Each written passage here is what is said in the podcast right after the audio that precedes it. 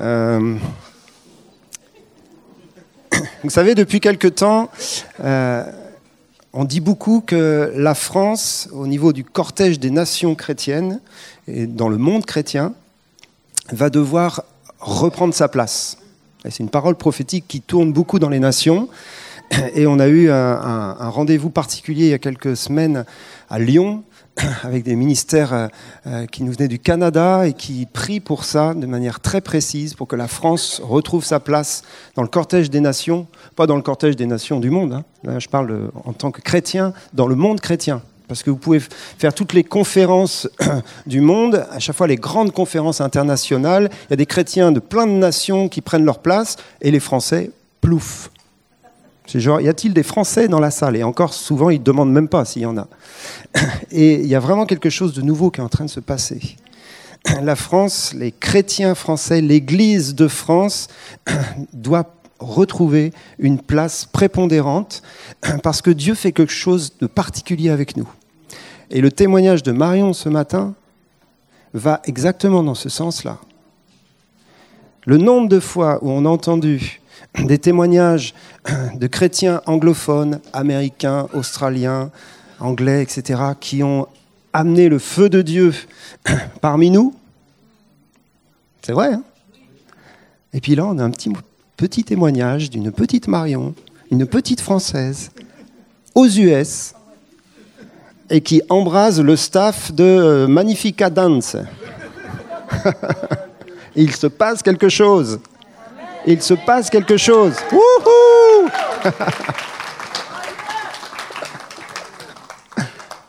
Moi, j'ai prêché une fois aux États-Unis dans ma vie. C'était il y a longtemps. Hein. C'était en 1993, donc ça fait quelques années. Et franchement, c'était comme s'il il me faisait un cadeau de me donner le micro. Et le, le pasteur, il avait dit, euh, enfin, pas le pasteur, mais les, les, gens autour de lui étaient venus me voir en disant, tu sais, euh, c'est très rare qui confie la prédication à quelqu'un d'autre et surtout pas à un étranger. J'avais prêché mon truc et après, il nous avait offert 15 jours de vacances. C'est ma seule expérience de réveil aux États-Unis. Ensuite, ils nous ont prêté une belle BMW rouge, décapotable, et on a été 15 jours en vacances au bord de la mer en Californie, tout frais payé. Ça vaut le coup de prêcher aux États-Unis. Et il nous a même payé le billet d'avion. C'était un délire total, quoi. Mais j'ai pas amené le réveil aux États-Unis. Mais Marion, elle a amené quelque chose de Dieu. Et je crois que c'est un signe des temps et c'est un signe aussi pour la nouvelle génération. Y a-t-il des jeunes dans la salle? Les moins de 30 ans, là, les moins de 30 ans, levez la main. Oh, vous avez entendu le témoignage de Marion C'est pour vous, ça hein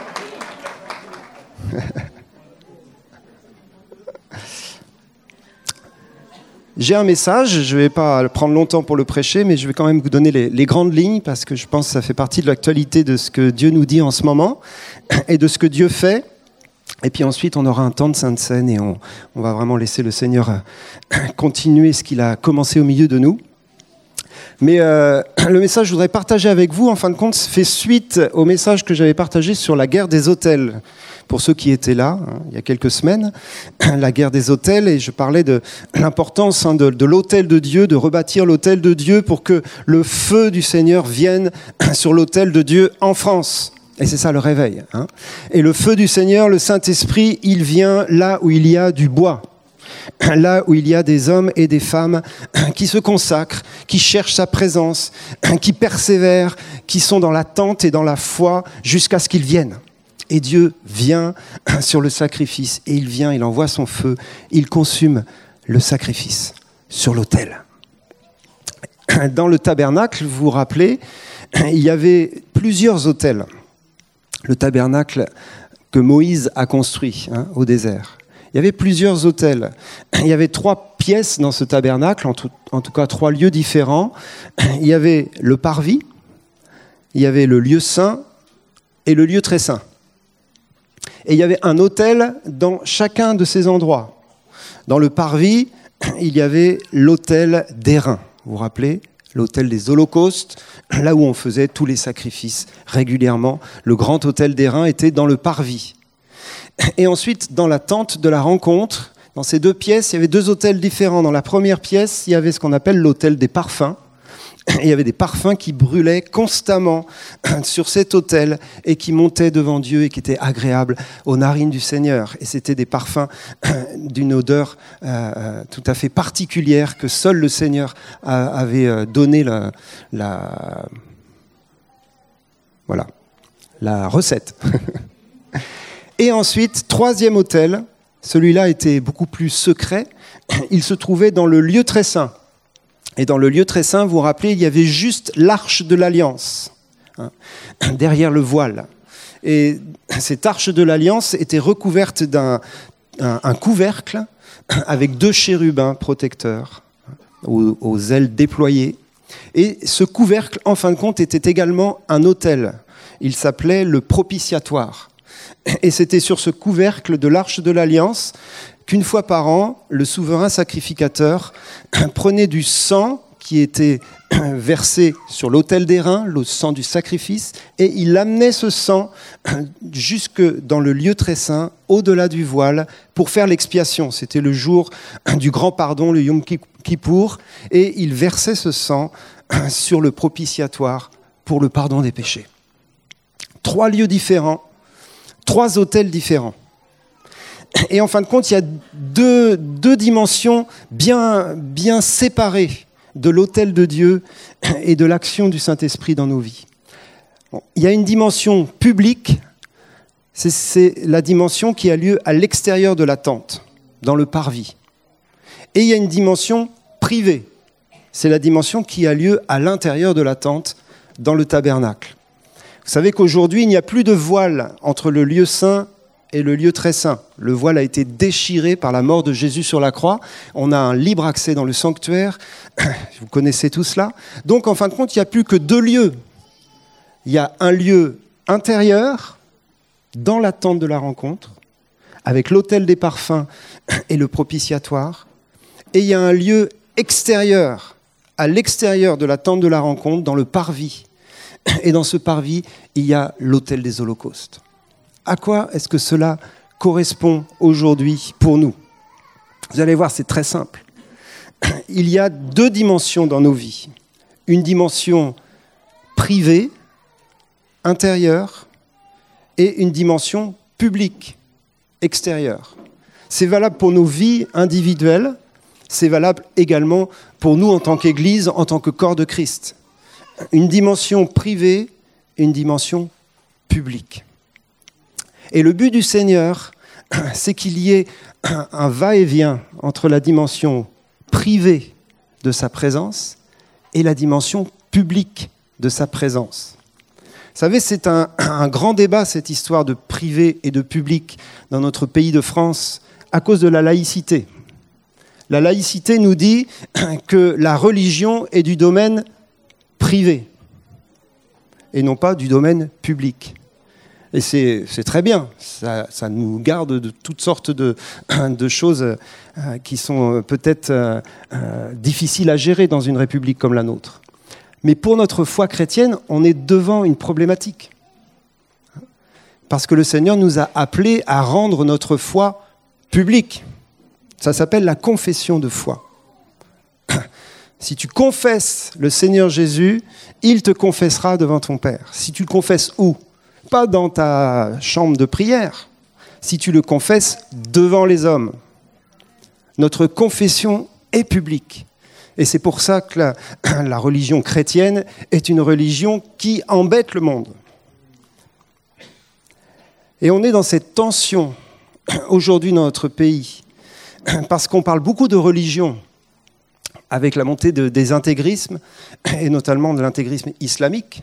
Et du coup, il y a une peur de la religion. Il y a une peur de la confession publique de la foi.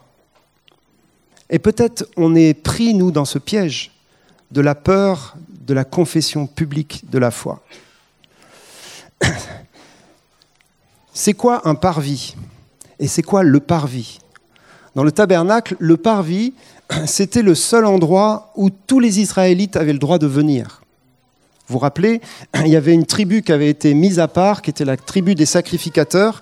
Et cette tribu était la seule qui pouvait servir Dieu à l'autel et entrer dans la, euh, tente de la rencontre pour servir Dieu aux différents autels à l'intérieur. C'était les sacrificateurs, c'était les Lévites. Mais tous les autres membres des tribus d'Israël pouvaient pénétrer dans le parvis. Hein? S'ils avaient besoin de se réconcilier avec Dieu, s'ils avaient besoin de confesser un péché, ils pouvaient entrer avec un animal ou avec quelque chose, un gâteau ou euh, peu importe, pour amener leur sacrifice à l'autel. Et ils étaient accueillis par les sacrificateurs qui les accueillaient à l'autel des reins et qui recevaient l'animal, qui vérifiait si l'animal était pur ou impur, etc., parce qu'il y avait plein de lois. Mais chaque Israélite avait la possibilité de venir dans le parvis. Donc c'est quoi en fin de compte aujourd'hui pour nous le parvis? Pour nous, le parvis, c'est la rencontre, c'est le lieu de la rencontre entre les sacrificateurs et les non-chrétiens. Qui sont les sacrificateurs Tous les chrétiens.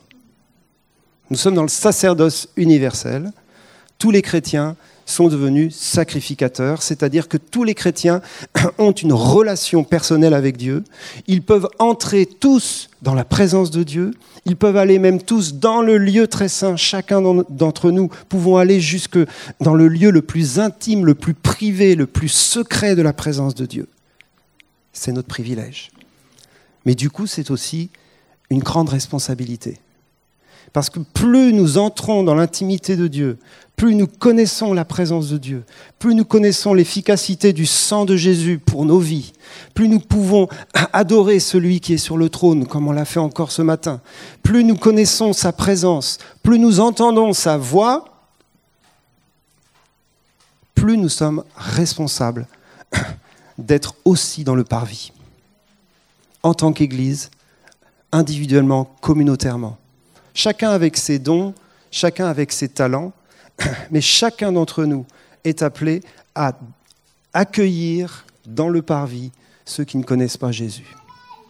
une fois, le Seigneur m'a vraiment parlé fortement, et ça revient en ce moment fortement dans ma vie, et du coup, je suis, je suis pas bien, parce que le Seigneur me pose une simple question, et que je vous pose aussi ce matin.